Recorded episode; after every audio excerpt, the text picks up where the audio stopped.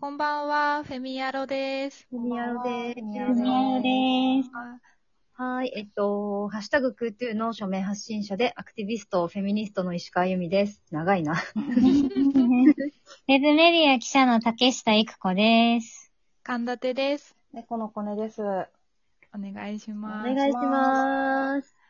今日はですね、ちょっと私がある記事を、インターネットの記事を見て、ちょっと考えたいなと思ったことがあるんですけど、はい。あの皆さん、 victim blaming って言葉聞いたことありますか？はてはて。はてはて。新しいぞ。そうそう私もこの記事見て初めて聞いたんですけど、うん。あの4月3日が victim blaming、そのひびあの被害者を責めることってそのまま訳されるんですけど、 victim blaming に反対する国際デーの日みたいで、ね。収録している。あ今そうなんですよ あちょうど実は今日なんですけど、うんそう加害者ではなく、その被害に遭った人の方を責めることっていうのが、あうんすごいあの、身に覚えがとか、覚えがというか、皆さんあると思うんあ。ですけど。毎日その日にしてほしい。本当ですよね。本当だ。本当に。うん。そう、なんか、また、せかあの、性被害者とか性暴力の被害者の方に、その、なんでそん、なんか、なんだろう、そんな格好してるからだとか、うん。男性と二人きりでであのお酒飲むからだみたいな責めることをセカンドレイプっていうのはもう結構もう広まってると思うんですけど、うんうん。そのセカ性被害者にかか限らず、うんそのうん被害に遭った人全体をそう責めることを、はいはいはいはい。この構造を。それ、なんか本人はセカンドレイプのつもりないけど、それなってるよってパターンも結構あると思うんですよ。うんうんうんうん。なんかそのパターンめっちゃ多いですよ多いね。ですよね。フォローしてるパターン。う。うんうんんうん。だから、なんかそれセカンドレイプですよって言うと、いやいやみたいな反発しちゃううんん。ですけど、いや、褒めてるんだよみたいなこととかたまにね、そうそうそう言ったりとかね。うん。例えば性被害だと、うんうん、どうぞ。あ、なんか私がと、うん。電車の中で釣り革持ってたら、うん。外国人の人に急に手を触られたんですよ。トントンナンパみたいな感じで。うわぁ。友達にそういうことがあってすごい嫌だったって言ったら、うんなんかそれナンパじゃんみたいな感じで、よかったじゃんみたいな。えーなんかでもありますよね、そういうのね。うん。あるあるある。うんうん。うん私もすごい似てるんですけど、うん。なんか自転車で帰り道、ん。なんか信号に止まってたら、うん。なんか男性二人組に話しかけられて、うん。でなんか向こうも自転車で、でなんか怖かったから無視してたら、その後もついてきたんですよ。へえ。でそうそうめっちゃ怖いですか？で全力で漕いで逃げたんですけど、その話したら、なんかそう、同じようにナンパじゃんとかそういう感じで言われて、もう ね。めちゃくちゃ恐怖体験のつもりなんだけど、うーん。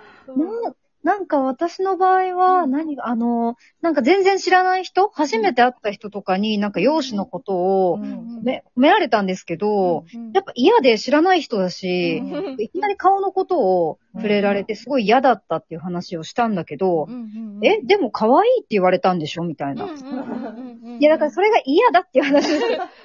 え、でも褒めたんでしょ？受け取りなよみたいな。うん。言われて、いやいやいや、だから、だから、だからっていう感じだったんですけど、うんもうすごい嫌だったな、本当なんか褒めてるんだからいいじゃんみたいなの結構多いですよね。うんうん。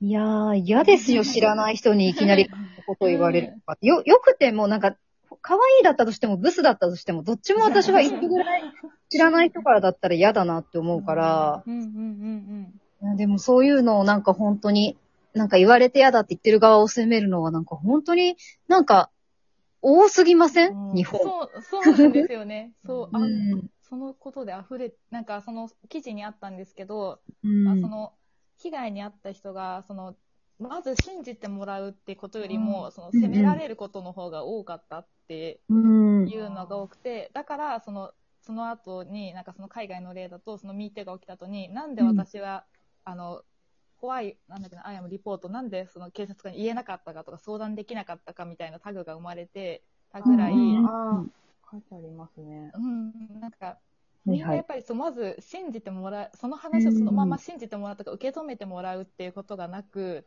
責められちゃったり、とかなんでこうしない、うんそう、このなんでこうしないのも、私はその victim blaming だし、セカンドレイプだと思うんですよ。うん。なんで警察に相談しないのかとか、訴えないのかとか、うんうんうん。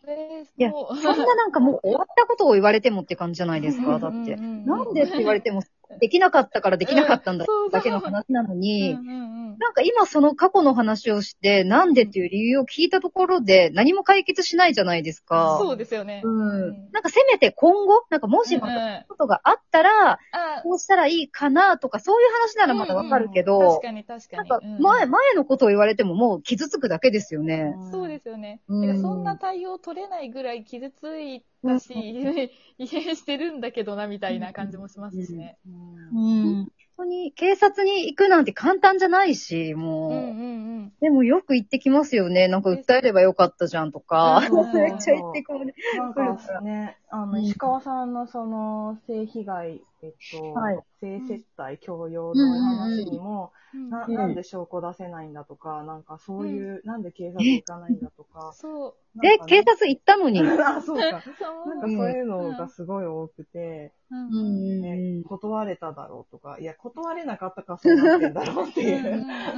本当に。うんそう警察も行ったし、だって証拠なんてもう何年も前だから残ってるわけないんですけど、うんみたいな。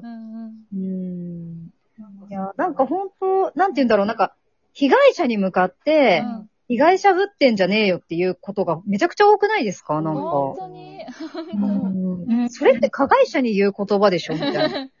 なんか日本って特に加害者が透明化されやすいですよね。何においても。だってなんかその、自動回収、まあ、人身売買とかでも、あの、かな、やっぱり必ずその、体を売る方が悪いんだって言って、買う男性に、の存在は透明化されるし、なんかこう、その、それこそ、猫さんとかがやってる就活セクシズムとかでも、あの、そんな就活が嫌なら起業すればいいじゃんとか、で、空通でもありましたもんね。ありました。ねパープス、じゃいや、直で解決しますよね。書かずにやればいいじゃんとか、すごいそのめちゃくちゃな働き方させられてるような、あの、過労の人とかにも嫌だったらやめればいいじゃんとか、なんか必ずその権力者じゃなくって、その被害を受けている方にばっかり、あの、行動を変えることを求めますよね。本当に。本当に。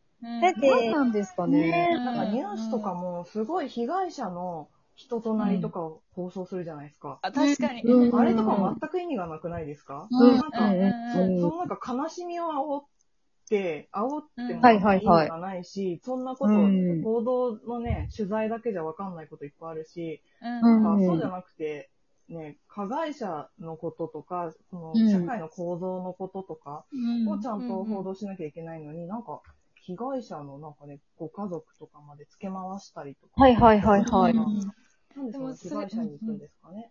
うんうん、すごい思います。なんかその、いかにその人が、その素晴らしい人だったかみたいなのをうん。放送したりするじゃないですか。うん。でも、別にその人がい素晴らしい、なんて言うんだろうな、人格的に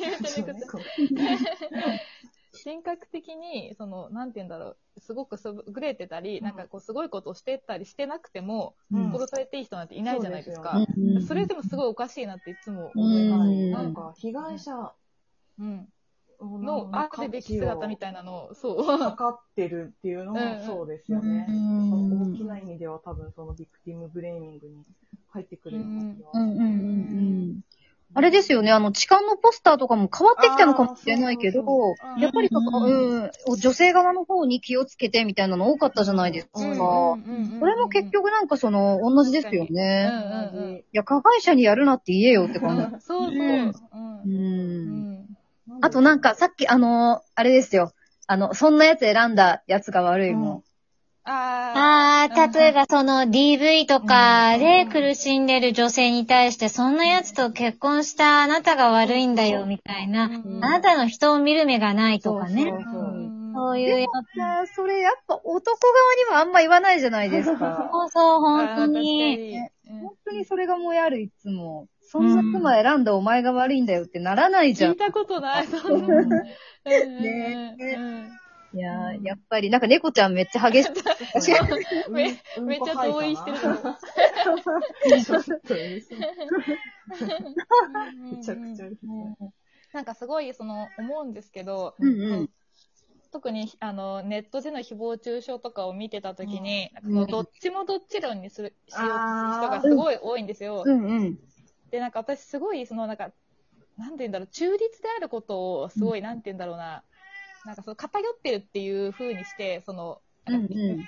クソリップしてくる人いるんですけど、うんうんうんみんな誰しも偏ってるし、そんな100%の中立なんてありえないんだよっていううんことをまず知ってほしいし、うん。だし、なんかその、今、そのなんだろう、どっちもどっちじゃないよねっていうのをちゃんとそう見てほしいし、どっちが先に攻撃してますかっていうのそうそう、を見てほしいし。始まりがね、そう。んうんなんなんで言い返しただけでどっちもどっちにされなきゃいけないんだろうというや謎。本当に、本当に被害者を黙らせるのに一生懸命ですよ本ね。当そうですようね。んでも、インターナ、ん？インターナショナル？その、インターナショナルです。ね、あの、結局国際的にも、そういう傾向があるってことなんですよそうですね。ね。、確かに。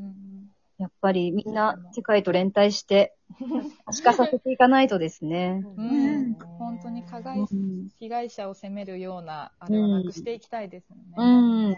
うん。なんか癖になっちゃってる部分とかは確かにあるかもしれないから、なんか、パってその自分で立ち止まって今、今なんか被害者責めてないかって振り返るのが大事ですよね。ですね。うん確。かに。しかもそれ自分を責めちゃうのと繋がりますよね。あ、本当そう思います。うん本当そう思います。うん。はい。はいそういうはい感じで、今日は新しいワードをね学びましたね。ね。はい。はい。スーティングブレーミング。文具あちょっと音がうるさくて、ほんとすみません。貴重な強い。かわいい。はい。ありがとうござい。ました。はい。じゃあまた次にお会いしましょう。はいまた。は。い。